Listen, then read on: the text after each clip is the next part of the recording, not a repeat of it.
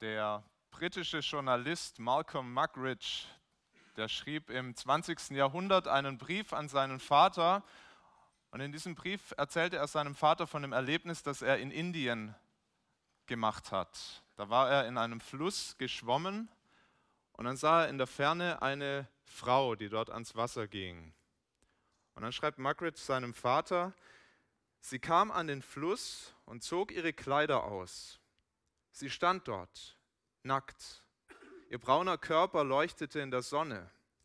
Plötzlich wurde ich ganz verrückt.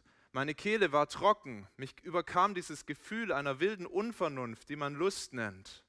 Ich schwamm mit aller Kraft, die ich hatte, dorthin, wo sie war. Aber dann fiel ich beinahe in Ohnmacht, denn sie war alt und unansehnlich. Ihre Füße waren entstellt und nach innen verdreht. Ihre Haut war voller Falten. Am schlimmsten aber, sie war eine Leprakranke. Dieses Geschöpf lächelte mich an mit einem zahnlosen Grinsen. Das nächste, an das ich mich erinnere, ist, dass ich wieder meine gewohnte Strecke in der Mitte des Flusses schwamm, jedoch schaudernd. Wenn ich jetzt an Lust denke, denke ich an diese Frau. Das ist eine verstörende Geschichte.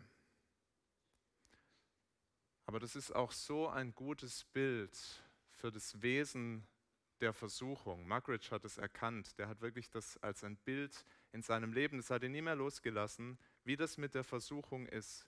Sieht so gut aus, verspricht so viel, so attraktiv, so lockend. Aber wenn du dich darauf einlässt, dann erkennst du eine hässliche Fratze. Ist gar nicht schön. Ist genau die Botschaft unseres Predigtextes heute aus Sprüche 7, wo der Vater seinen Sohn warnt und sagt, pass auf, pass auf vor der Verführung. Sieht so schön aus, ist so hässlich, ist tatsächlich so gefährlich. Ich lese uns mal nur die ersten fünf Verse. Wir gehen Stück für Stück durch dieses Kapitel. Sprüche 7, die Verse 1 bis 5. Mein Sohn, behalte meine Rede und verwahre meine Gebote bei dir. Behalte meine Gebote, so wirst du leben und hüte meine Weisung wie deinen Augapfel. Binde sie an deine Finger, schreibe sie auf die Tafel deines Herzens. Sprich zur Weisheit, du bist meine Schwester, und nenne die Klugheit deine Freundin, dass sie dich behüte vor der Frau des anderen, vor der Fremden, die glatte Worte gibt. Lass uns beten, dass wir das verstehen, was Gott uns hier sagen möchte. Vater im Himmel, du bist ein guter Vater, der beste Vater, den man sich wünschen, den man sich vorstellen kann. Wir danken dir, dass du so gut bist und dass du zu uns sprichst, dass du deine Kinder lehrst, dass du uns unterweist. Und das, was du uns sagst, das ist gut, das ist perfekt, das ist der Weg zum Leben. So wollen wir dich bitten, dass wir das verstehen, dass wir lernen, es auf unser Leben anzuwenden, danach zu leben, klug zu werden, weise zu werden und das Leben in Fülle zu genießen, in deiner Gegenwart, nach deinem guten Plan.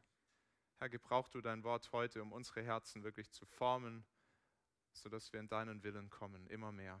Amen. Die Predigt überschrieben, und ihr seht es auf den Gottesdienstblättern, Versuchung, ein Drama in drei Akten. Und wie das bei den meisten guten Dramen so ist, hat dieses Drama einen Prolog, den haben wir gerade gelesen, eine Einführung, die uns erklärt, wie müssen wir das Ganze verstehen, was danach kommt. Worum geht's? Es geht um die ganz grundsätzliche Frage, auf welche Stimme hörst du? Wem vertraust du?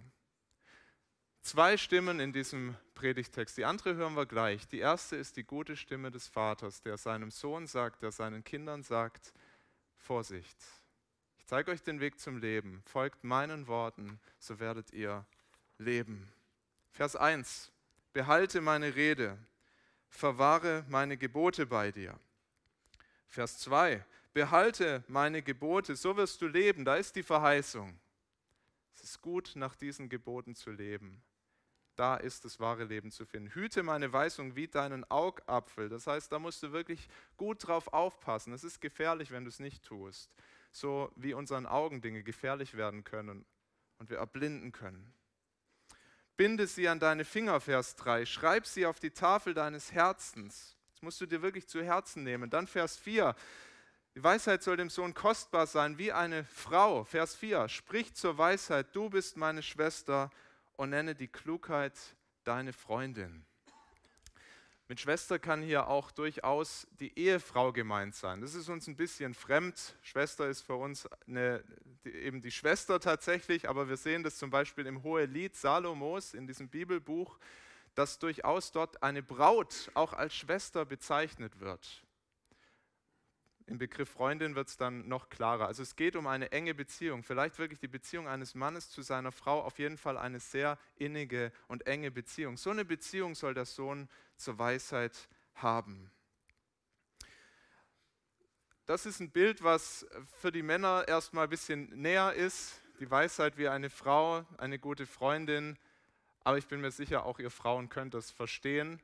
Und die Bibel ist gerecht. Im Neuen Testament wird dann die Gemeinde als die Braut Christi bezeichnet.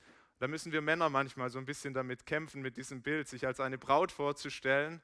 Aber auch das ist wahr und auch das ist ein gutes, ein wunderbares Bild. Also nehmt auch als Frauen dieses Wort euch zu Herzen. Der Vater macht dem Sohn mit allen diesen Aussagen die Weisheit wirklich wichtig. Wir haben das in den letzten Wochen immer wieder so oder so ähnlich gehört. Eigentlich in jeder Rede des Vaters erstmal dieser Aufruf, hör auf meine Worte. Er sagt ihm, da hängt dein Leben dran. Das ist was, was du wirklich aufnehmen musst, nicht nur lernen musst, sondern wo du nach auch leben musst. Das ist wie mit einem Diätratgeber zum Beispiel. Den kannst du lesen, den kannst du studieren, aber manche nicken schon, du wirst davon nicht dünner vom Studieren dieses Ratgebers. Du musst die Ernährungsregeln beherzigen, danach leben. Nur dann darfst du dir Erfolg erhoffen. Und so ist es mit der Weisheit auch. Es bringt nichts, sie einfach nur zu studieren, du musst sie beherzigen, danach leben. Und es ist so wichtig, dass wir das tun, denn nur so kann sie uns beschützen. Und es geht wirklich darum, dass uns die Weisheit beschützen soll, beschützen muss, denn es gibt eine andere Stimme, sagt der Vater. Es gibt eine Stimme, die dich von Gott weglocken will. Du brauchst die Weisheit, heißt es in Vers 5, dass sie dich behüte vor der Frau des anderen, vor der Fremden, die glatte Worte gibt. Wenn du die Weisheit nicht kennst, wenn du ihr nicht vertraust, dann bist du angreifbar, verlügen, für die Versuchung, weggelockt zu werden von Gottes gutem Weg. Und damit sind wir beim eigentlichen Drama. Matthias hat uns letzte Woche den zweiten Teil von Kapitel 6 gepredigt, wo es ja in dramatischen Worten auf drastische Weise um den Ehebruch geht und uns auch die bitteren Konsequenzen vor Augen gestellt werden. Und das, was wir jetzt in diesem Drama lesen, das ist ein Drama, das ist eine Geschichte von einem, der diese Worte vielleicht sogar gehört hat, aber der nicht danach lebt, der sich sie nicht zu Herzen nimmt und der in den Ehebruch hineinläuft. Ich lese uns dieses Drama, Verse 6 bis 23. Das ist eine Geschichte. Der Vater erfindet eine Geschichte, er erzählt sie seinem Sohn zur Warnung. Denn am Fenster meines Hauses guckte ich durchs Gitter und sah einen unter den Unverständigen und erblickte unter den jungen Leuten einen törichten Jüngling der ging über die Gasse zu ihrer Ecke, also der fremden Frau. Er schritt daher auf dem Weg zu ihrem Haus in der Dämmerung, am Abend des Tages, als es Nacht wurde und dunkel war. Und siehe, da begegnete ihm eine Frau im Hurengewand, listig, wild und unbändig, dass ihre Füße nicht in ihrem Haus bleiben können. Jetzt ist sie draußen, jetzt auf der Gasse und lauert an allen Ecken. Und sie erwischt ihn und küsst ihn, wird dreist und spricht, ich hatte ein Dankopfer zu bringen, heute habe ich mein Gelübde erfüllt. Darum bin ich ausgegangen, dir entgegen, um nach dir zu suchen und habe dich gefunden. Ich habe mein Bett schön geschmückt mit bunten Decken aus Ägypten. Ich habe mein Lager mit Myrrhe besprengt, mit Aloe und Zimt. Komm, lass uns kosen bis an den Morgen und lass uns die Liebe genießen. Denn der Mann ist nicht daheim.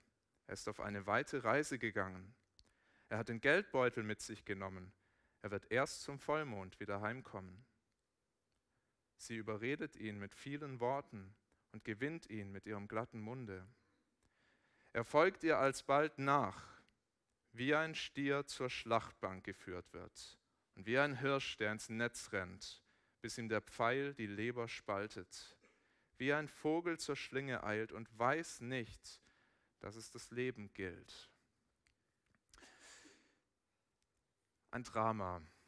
Und der erste Akt, den könnte man überschreiben, Verse 6 bis 9, zur falschen Zeit am falschen Ort. Dieser junge Mann, der treibt sich am Abend auf der Straße rum, in der Straße der fremden Frau. Warum, wissen wir nicht. Vielleicht ist er einfach naiv. Vielleicht sucht er ein Abenteuer, den Kick. Wissen es nicht. Was ihn aber auch immer dahin treibt, er handelt extrem unweise. Er zieht nachts durch die Straße und kommt zu dieser fremden Frau und er weiß noch gar nicht, in was für einer Gefahr er ist. Da endet der erste Akt schon. Aber es ist gut, mal kurz stehen zu bleiben und zu überlegen, was hat das mit uns zu tun? Was kann uns das lehren? Wir sehen, dass die eigentliche Entscheidung, diese eigentliche, das, das der Versuchung nachzugeben, was dieser junge Mann später tut, es hat ein Vorspiel. Es fängt schon mit einer unweisen Entscheidung an, nämlich sich dort bei Nacht herumzutreiben. Jetzt ist ein Nachtspaziergang ganz bestimmt an sich noch keine Sünde. Ganz sicher nicht. Und doch zeigt der Verlauf der Geschichte, wie dumm dieser Spaziergang war. Wäre er mal lieber zu Hause geblieben. Noch ein Tee und dann ins Bett. Und das Drama wäre kein Drama. Der beste Weg, dass wir uns vor Versuchung schützen, ist sicher der, dass wir uns gar nicht in Situationen bringen, die uns in Versuchung bringen. Sicher, du kannst nicht allem aus dem Weg gehen. Das funktioniert in dieser Welt nicht. Du kannst nicht jede Versuchung vermeiden. Es haben sich Menschen schon zurückgezogen ins Kloster, Männer und Frauen, Mönche, Nonnen, und die haben ziemlich schnell gemerkt, da drin gibt es auch Versuchung. Man kann sich nicht aus der Welt zurückziehen. Man bringt immer sein sündiges Herz mit sich. Aber es gibt trotzdem viele Situationen, die könnten wir vermeiden. Da müssten wir gar nicht erst hineinkommen. Könnten wir von vornherein fliehen, meiden. Deshalb die persönliche Frage an jeden von uns, welche Orte solltest du meiden, weil du schon weißt, da werde ich in Versuchung geführt. Das ist ein gefährlicher Ort für mich. Wie ist das in den Abendstunden, wo unser Wille schon ja, so ein bisschen angestrengt ist den ganzen Tag und wo die Willenskraft nachlässt am Abend? Wo begibst du dich abends hin? Gefährliche Orte sind nicht nur draußen auf der Straße, gefährliche Orte gibt es, seit wir Fernseher und Internet haben. Kann, dein, dein Wohnzimmer kann ein gefährlicher Ort für dich werden. Dein Arbeitszimmer kann ein gefährlicher Ort für dich werden.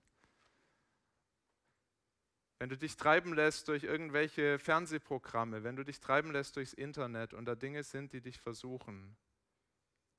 Es kann gut sein, dass es weise ist für dich auszumachen, früh den Ausschalter zu finden vielleicht wirklich den Tee zu trinken, noch Bibel zu lesen, ein geistlich erbauliches Buch und dann ins Bett zu gehen, um dich dieser Versuchung gar nicht erst auszusetzen.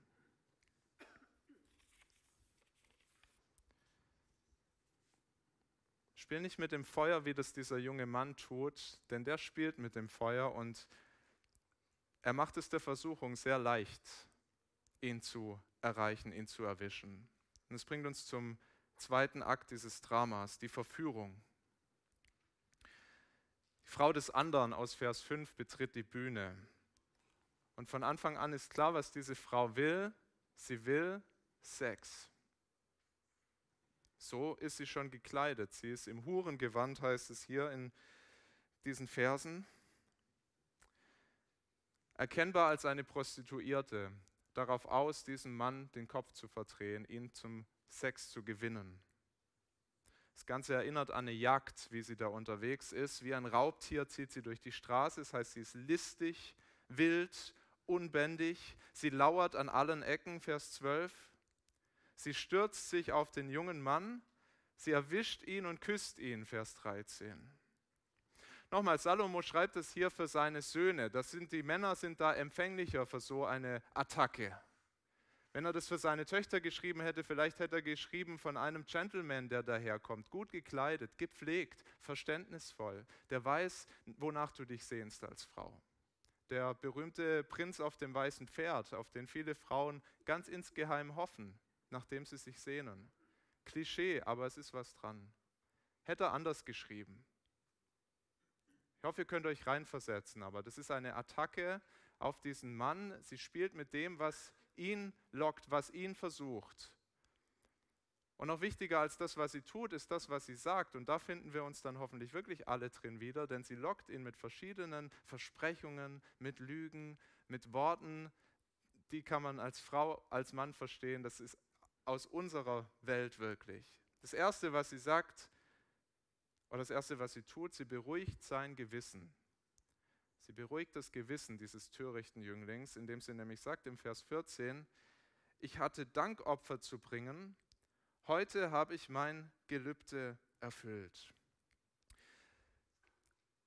Sie sagt, das, was wir tun, das, wozu ich dich einlade, ist eigentlich eine fromme Sache. Dankopfer, das gab es in Israel von Gott angeordnet, ein Opfer, das man Gott bringen sollte zum Dank. Und wir lesen im dritten Buch Mose in Kapitel 7 zum Beispiel, wie so ein Dankopfer aussehen soll. Wenn man das gebracht hat, dann soll man noch an dem Tag zusammen mit jemand anders das ganze Fleisch aufessen. Das ist Gottesdienst. Die Frau sagt hier im Grunde, ich habe mein Gelübde erfüllt, ich habe ein Dankopfer gebracht, ich brauche jetzt jemand, der mit mir Gottesdienst feiert. Komm doch mit nach Hause, lass uns Gott ehren, indem wir ein gutes Stück Fleisch essen. Da ist doch wirklich nichts dabei. Ist natürlich völlig unglaubwürdig, so wie sie hier auftritt, aber Vorsicht, auch in unserem Leben gibt es solche Versuchungen, die einen frommen Anstrich haben, die versuchen, unser Gewissen zu beruhigen, das ist doch gar keine schlimme Sache. Ich habe das schon gehört von, wie, wie christliche Männer oder sagen wir mal lieber, wie Männer christliche Frauen versucht haben, Sex mit ihnen zu haben außerhalb der Ehe.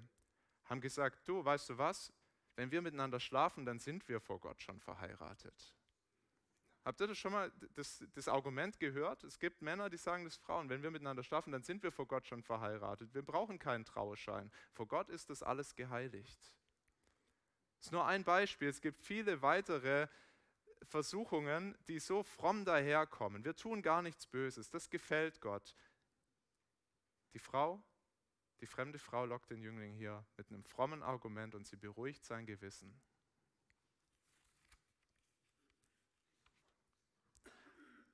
Als zweites sagt sie dem jungen Mann, es geht mir nur um dich. Habt ihr das gehört, Vers 15? Darum bin ich ausgegangen, dir entgegen, um nach dir zu suchen und habe dich gefunden. Und sie malt ihm in den schönsten Farben vor Augen, wie schön das sein wird, wenn er mit ihr kommt. Alles hat sie für ihn allein vorbereitet. Ab Vers 16. Ich habe mein Bett schön geschmückt mit bunten Decken aus Ägypten. Ich habe mein Lager mit Myrrhe besprengt, mit Aloe und Zimt. Würden wir heute vielleicht auch anders machen. Duftkerzen, irgendwas, was einen schönen, angenehmen Geruch macht. Alles schön vorbereitet, nur für dich. Komm mit, lass uns kosen bis an den Morgen. Lass uns die Liebe genießen. Sie lässt ihn glauben, dass sie sich nur nach ihm gesehnt hat alles für ihn vorbereitet. Ja, stimmt das denn? Wahrscheinlich sind sie sich vorher noch nie begegnet. Ein Zufallsopfer, das sie abschleppt auf der Straße. Aber er hört das gern, was die Frau ihm sagt, weil ihm das gefällt, weil das was in ihm auslöst, weil das seine Sehnsüchte bedient. Und wenn wir ehrlich sind, wir hören solche Dinge auch gern. Wir hören das gern, wenn uns jemand sagt, dass wir begehrt sind, dass wir geliebt sind. Wer will das nicht hören? Ich habe genau dich gesucht. Ich will nur mit dir zusammen sein.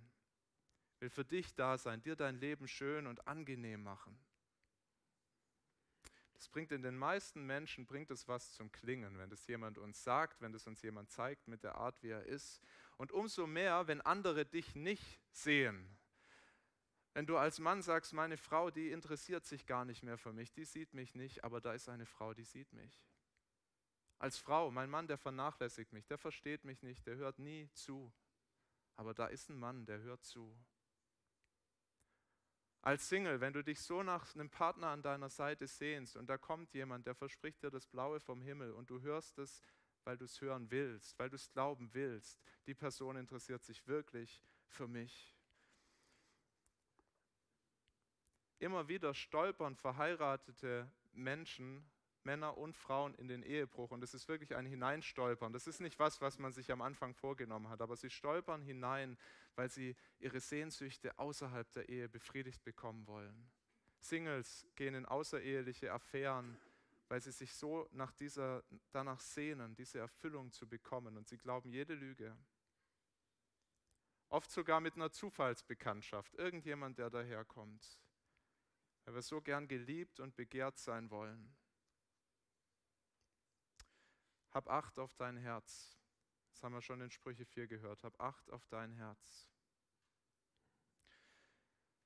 Als drittes sagt die Frau, noch eine Lüge, es wird nicht herauskommen.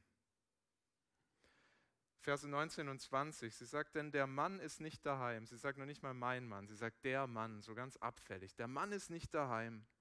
Er ist auf eine weite Reise gegangen, hat den Geldbeutel mit sich genommen, er wird erst zum Vollmond wieder heimkommen. Also wenn es der törichte Jüngling noch nicht wusste, jetzt weiß er, sie ist verheiratet, aber ist es denn so schlimm, wenn es nie rauskommt, jetzt mitzugehen, ein Abenteuer zu erleben? Ist es denn so schlimm? Sie beruhigt ihn, sie sagt, komm mit, das wird nie jemand erfahren, mein Mann ist weg und du bist aus dem Haus, bis der wieder da ist. Vielleicht denken wir auch so, dass wenn es nicht rauskommt, dann ist es auch nicht so schlimm. Wenn niemand davon erfährt, dann ist es nicht so tragisch. Aber auch das ist ein großer Betrug. Ich habe äh, vor ein paar Tagen die Nachricht gehört und manche von euch vielleicht auch von einem Mann am Starnberger See in Berg, der hat sich geärgert über die Garage seines Nachbarn. Und er hat sich so geärgert, dass er die Kettensäge rausgeholt hat. Und um nicht erwischt zu werden, hat er die Überwachungskamera, hat er erstmal noch fein säuberlich das Kabel durchtrennt, dass der Nachbar nicht weiß, wer es war. Und dann hat er ein Kettensägenmassaker an der Garage verübt und ist auf die Garage losgegangen, weil sie ihm so ein Dorn im Auge war, weil er eine schöne Sicht auf den Starnberger See haben wollte. Kann man ja an sich verstehen, aber ist halt trotzdem nicht legal. Das Blöde war, dass diese Kamera noch einen Akku hatte und alles aufgezeichnet hat und es war dann sehr leicht, diesen Mann zu überführen. Und so ist das oft, wenn wir denken, das kommt gar nicht raus. Keiner erfährt davon, niemals. Ganz oft kommt es dann eben doch heraus. Wir haben letzte Woche über den Ehebruch nachgedacht. Wie oft ist der Ehebruch nicht geheim, früher oder später? Man kommt dir auf die Schliche. Das Ding kommt raus, die Sache kommt raus und es ist fatal, fatalste Konsequenzen für alle Beteiligten. Aber selbst wenn dir Menschen nie auf die Schliche kommen, Gottes Kamera läuft ja mit. Gottes Kamera lässt sich nicht durchschneiden. Er schaut nicht weg, er sieht alles. Es kommt der Tag, da kommt alles ans Licht. Jetzt haben wir vor allem über die Versuchung dieser Frau nachgedacht. Wir müssen auch noch über diesen jungen Mann sprechen. Der scheint ja komplett passiv. Der lässt das alles über sich hier ergehen, die ganzen Lügen, die Anmache dieser Frau, alles. Er ist einfach passiv, lässt sich das gefallen. Initiative geht von ihr aus, aber der Mann hat keine Entschuldigung, wirklich keine Entschuldigung. In der Versuchung, passiv zu bleiben, ist bereits ein Schritt in die Sünde sich das gefallen zu lassen, ist schon ein Schritt in die Sünde. Es gibt so viele Punkte, an denen er hier sagen könnte, stopp. Als die Frau schon auf ihn zukommt, könnte er weglaufen. Als sie ihn packt, könnte er sich losreißen und gehen, so wie Josef im Alten Testament an anderer Stelle, der vor der Frau von Potiphar flieht, weil er sagt, da mache ich nicht mit. Als sie ihn küsst, müsste er doch sagen, stopp.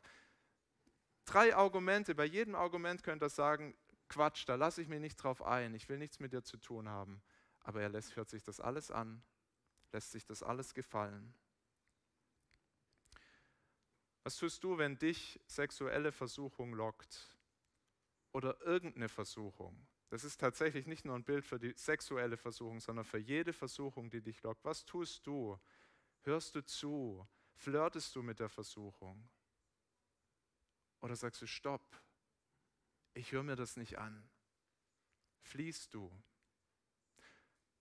Paulus gibt uns genau diesen Rat diesen ernsten Rat, diese Anweisung im ersten Korintherbrief, Kapitel 6, Vers 18, da sagt er den Korinthern im Zusammenhang mit sexueller Versuchung, flieht die Unzucht, flieht davor, flirte nicht damit.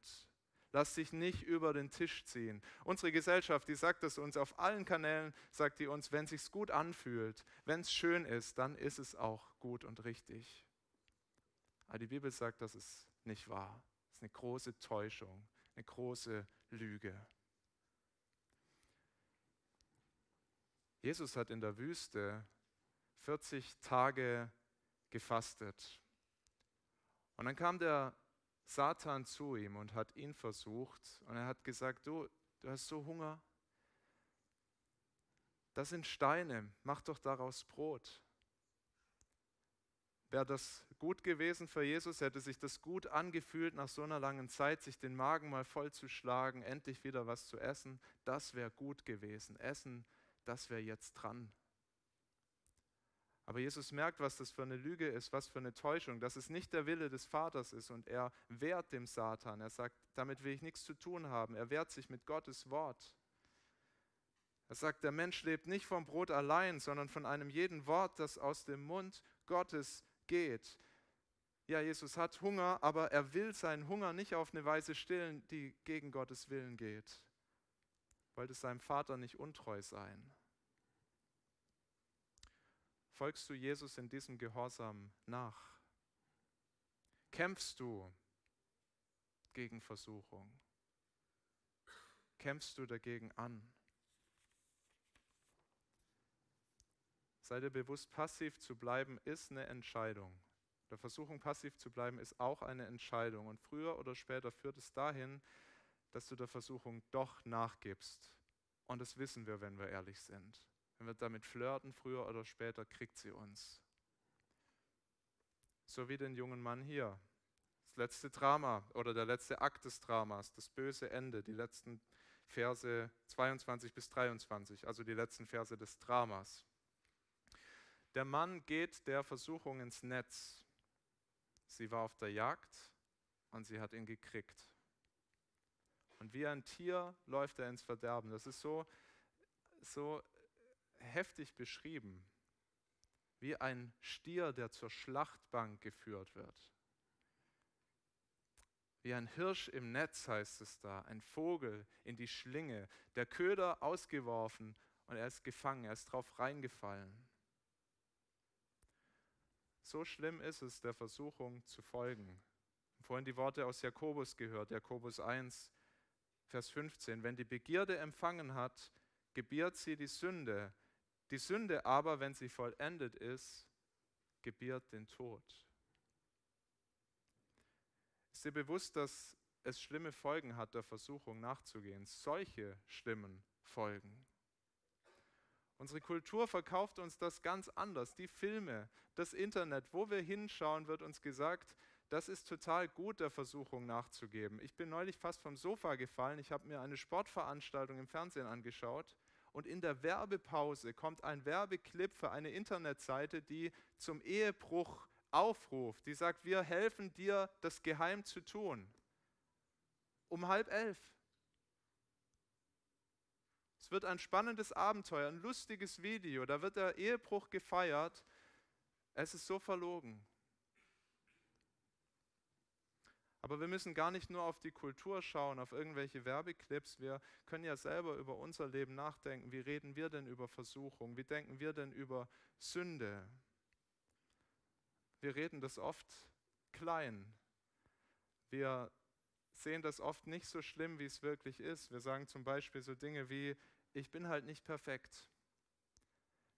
Wir sündigen doch alle mal. Schon mal gesagt, schon mal gehört? Wir sündigen doch alle mal.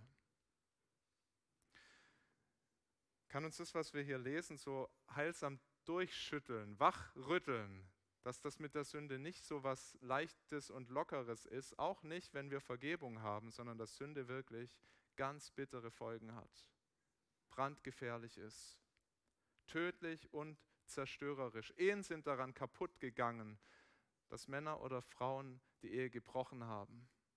Ganze Familien hat es zerrissen, weil jemand der Versuchung nachgegangen ist. Gemeinden, christliche Werke sind kaputt gegangen, weil ihre Leiter nicht weise waren, sondern töricht wie dieser Jüngling und der Versuchung nachgegeben haben. Alles kaputt, alles zerstört wegen der Torheit einzelner Menschen. Aber noch schlimmer, wir versündigen uns ja nicht nur an Menschen, wir machen ja nicht nur Beziehungen mit anderen Menschen kaputt, wir versündigen uns auch an Gott selbst. Wir missbrauchen seine guten Gaben, die Sexualität und jede andere Gabe, wenn wir Versuchungen nachgehen, wenn wir uns wegziehen lassen von seinem Willen. Wir missbrauchen das alles und wir zeigen damit, dass wir es verdient haben, dass Gott zornig mit uns ist, dass er uns bestraft. Das bringt uns zur Moral dieses Dramas, das lesen wir in den letzten vier Versen. Das Drama hat eine Moral, auch wie, ein gutes, wie jedes gute Drama. So hört nun auf mich, meine Söhne, und merkt auf die Rede meines Mundes. Lass dein Herz nicht abweichen auf ihren Weg und irre nicht ab auf ihre Bahn. Denn zahlreich sind die Erschlagenen, die sie gefällt hat, und viele sind, die sie getötet hat.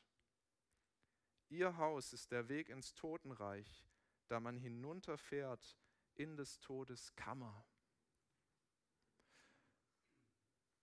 Versuchung sieht verlockend aus und am Ende kostet sie dich das Leben. Das ist die Moral dieser harten Lehreinheit. Das ist wie Malcolm Muggeridge das in seiner Geschichte am Fluss in Indien erlebt hat, wie er das beschreibt. Die Versuchung sieht so gut aus, aber sie hält nicht, was sie verspricht. Ja, das Gegenteil. Wir sehen nicht klar, weil wir eine Sache oder einen Menschen so sehr wollen, so sehr begehren, so sehr, dass wir sündigen dafür, dass wir alles dafür tun. Doch wir müssen erkennen, der schöne Schein, der trügt, hinter der attraktiven Maske verbirgt sich die hässliche Fratze. Und letztlich, das haben wir hier deutlich gesehen, der Tod. Du stirbst. Deshalb sagt der Vater, pass auf, hör mir zu, folg meinen Worten und du wirst leben. Du musst nicht diesen Weg gehen. Schau, wo das endet. Schau auf das Ende. Das kann uns helfen, Versuchung wirklich anders zu sehen. Das kann uns helfen, anders über Sünde zu sprechen, sie nicht zu verharmlosen, nicht niedlich darüber zu sprechen. Wir sind halt alle so, wenn wir wirklich sehen, wohin das führt. Es kann uns helfen, die Prioritäten anders zu setzen. Es kann uns aber nicht retten. Es kann uns nicht retten. Weil vielleicht hast du vorher so dir überlegt, wenn Gottes Kamera mitläuft, ja, was sieht er dann alles in meinem Leben? Manche von uns sind so richtig niedergeschlagen, niedergedrückt, weil sie genau wissen, ich bin der Versuchung erlegen. Aber weißt du was, das gilt nicht nur für dich, wenn das dich gerade bekümmert, wenn du darüber nachdenkst. Jeder einzelne von uns, vom Pastor durch die Reihen, jeder einzelne von uns wäre beschämt, wenn hier manche Szene aus seinem Lebensfilm gezeigt würde. Wir wären alle beschämt, wie oft wir Versuchungen nachgegeben haben. Sexuellen, anderen Versuchungen. Niemand will seinen Film da sehen, zumindest nicht bestimmte Szenen. Keiner von uns.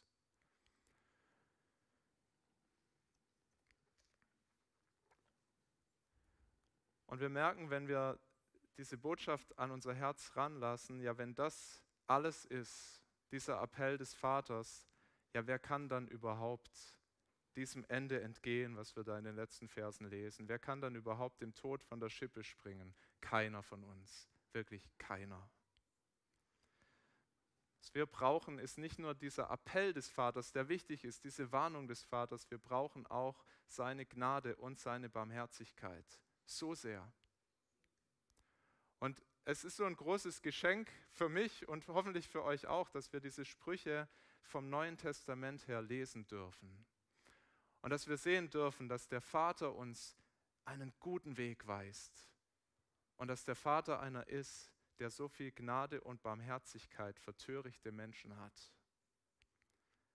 Dass er nämlich unser Herzensproblem, dass wir auch selbst als Christen noch immer wieder der Versuchung nachgeben, dass er das gut kennt und dass er sagt, ich helfe euch mit eurem Herzensproblem. Ich tue das, was ihr nicht auf die Reihe bringt. Dass dieser liebende, barmherzige Vater seinen Sohn schickt, Jesus Christus, der diesen Weg gegangen ist, von dem wir hier lesen, der nicht abgeirrt ist, nicht abgewichen nach links oder rechts, diesen Weg bis ans Ziel gegangen ist. Aber dann das auf sich nimmt, was wir hier auch beschrieben sehen. Er lässt sich töten. Er geht in die Todeskammer, nicht wegen seiner Schuld, sondern wegen meiner Schuld, wegen deiner Schuld. Wir singen das in einem Lied hier oft und es ist eine sehr bewegende Zeile. Für meine Sünden hing er dort, nicht für seine, für meine Sünden hing er dort. Sie brachten ihn ums Leben. Sein Sterben hat sie ausgelöscht. Ich weiß, mir ist vergeben. Wenn du aufs Kreuz schaust, dann siehst du, wie schlimm Versuchung ist, wie schlimm es ist, der Versuchung nachzugeben, wie schlimm Sünde ist. Aber du siehst auch, wie gut und barmherzig der Vater ist, dass er deine Schuld seinem Sohn auflädt und dass er dich befreit von den Fesseln der Sünde, von der Macht der Versuchung, dass er dich frei macht, dass er dich erlöst.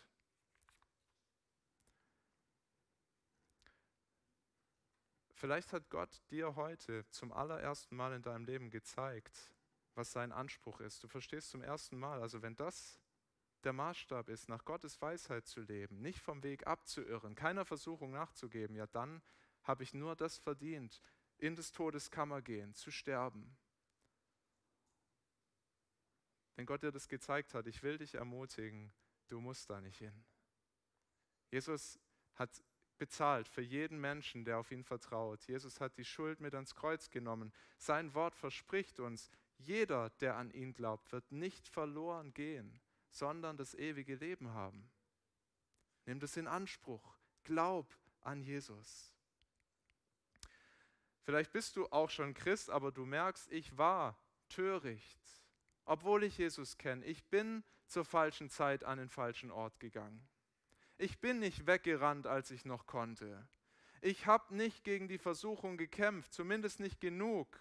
Ich bin ihr erlegen.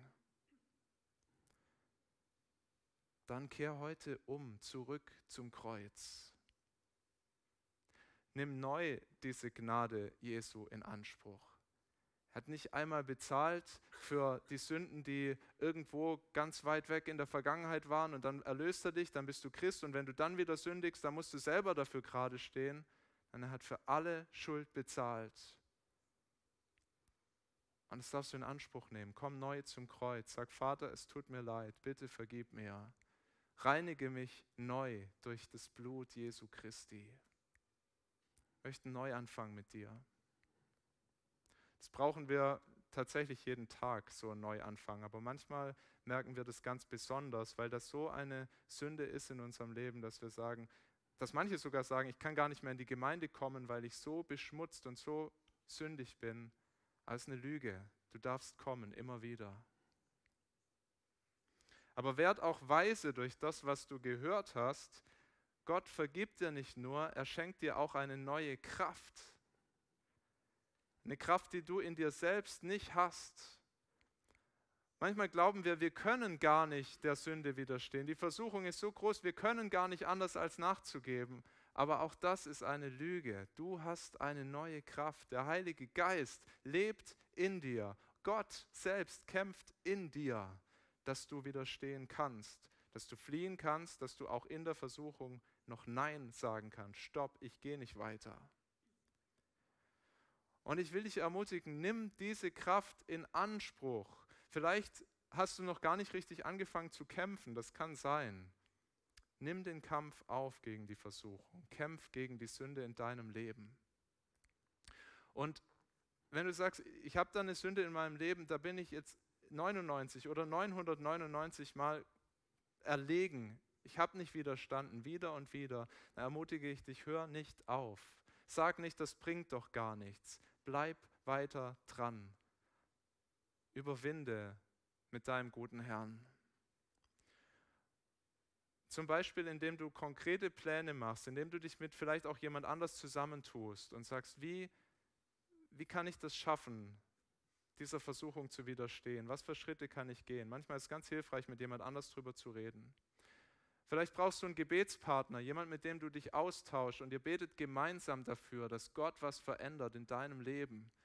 Mich so ermutigt, vor ein paar Tagen hat mir einer erzählt, auch hier aus der Gemeinde, wir haben eine WhatsApp-Gruppe zusammen. Wir sind drei Männer und wir schreiben uns in dieser Gruppe, wenn wir in Versuchung kommen, was auch immer uns gerade Anfechtung ist. Wir schreiben das da rein, betet für mich. Sie kämpfen zusammen. Vielleicht musst du wirklich eine Sünde in deinem Leben ans Licht bringen, weil das, was in der Dunkelheit ist, was im Verborgenen ist, das hat noch oft Macht über uns. Uns anzuklagen, aber auch, dass wir einfach weitermachen, weil wir denken, es kommt nie raus. Vielleicht musst du eine Sünde ans Licht bringen, vor jemand aussprechen. Vielleicht musst du zu jemand gehen und sagen, ich bitte dich um Vergebung, ich habe mich an dir schuldig gemacht. Tu, was immer nötig ist, um die Versuchung in deinem Leben wirklich ernst zu nehmen. Vertrau deinem liebenden Vater, dass es wirklich so schlimm ist, der Versuchung nachzugeben. Es ist kein Spiel, es ist wirklich schlimm. Aber vertraue ihm auch, dass sein Weg wirklich der beste Weg ist. Und dass, wenn du seinen Weg gehst, dir es an nichts fehlen wird. Ich möchte beten.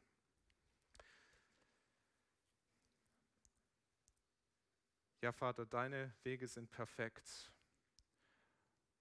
Und wenn wir über Versuchung nachdenken, dann merken wir oft, ist da immer noch Misstrauen in unserem Leben dir gegenüber, dass du es wirklich gut mit uns meinst. Und wir merken, dass das, was dieser törichte Jüngling da erlebt, dass das unsere Geschichte ist, in unterschiedlicher Weise. Es zieht uns weg von deinem Weg. Andere Dinge scheinen uns attraktiver zu sein. Danke, dass du uns die Augen öffnest für die Lügen, für den Betrug, ja, der Versuchung. Danke, dass du uns barmherzig und gnädig bist, da wo wir der Versuchung erlegen sind, ihr nachgegeben haben, dass du uns immer wieder einen neuen Anfang schenkst. Aber Vater, du kennst auch unsere Sehnsucht, wir wollen da nicht stehen bleiben, wir wollen mehr und mehr zu Überwindern werden. Und wir bitten dich um die Kraft deines Geistes, dass du unsere Herzen veränderst, Herr, dass du uns reinigst, dass du uns hilfst, weise Entscheidungen zu treffen, wo wir hingehen, was wir uns anschauen, was wir lesen. Herr, wo wir uns wirklich in die Fänge der Versuchung freiwillig begeben, Herr. Wir beten, dass du uns hilfst, diese Situation mehr und mehr zu meiden und dort, wo uns die Versuchung unvermittelt trifft, Herr, ihr zu widerstehen in deiner Kraft. Heilige du unser Leben. Wir können das nicht aus unserer Kraft, aber du kannst. Darauf vertrauen wir und dafür danken wir dir. In Jesu Namen. Amen.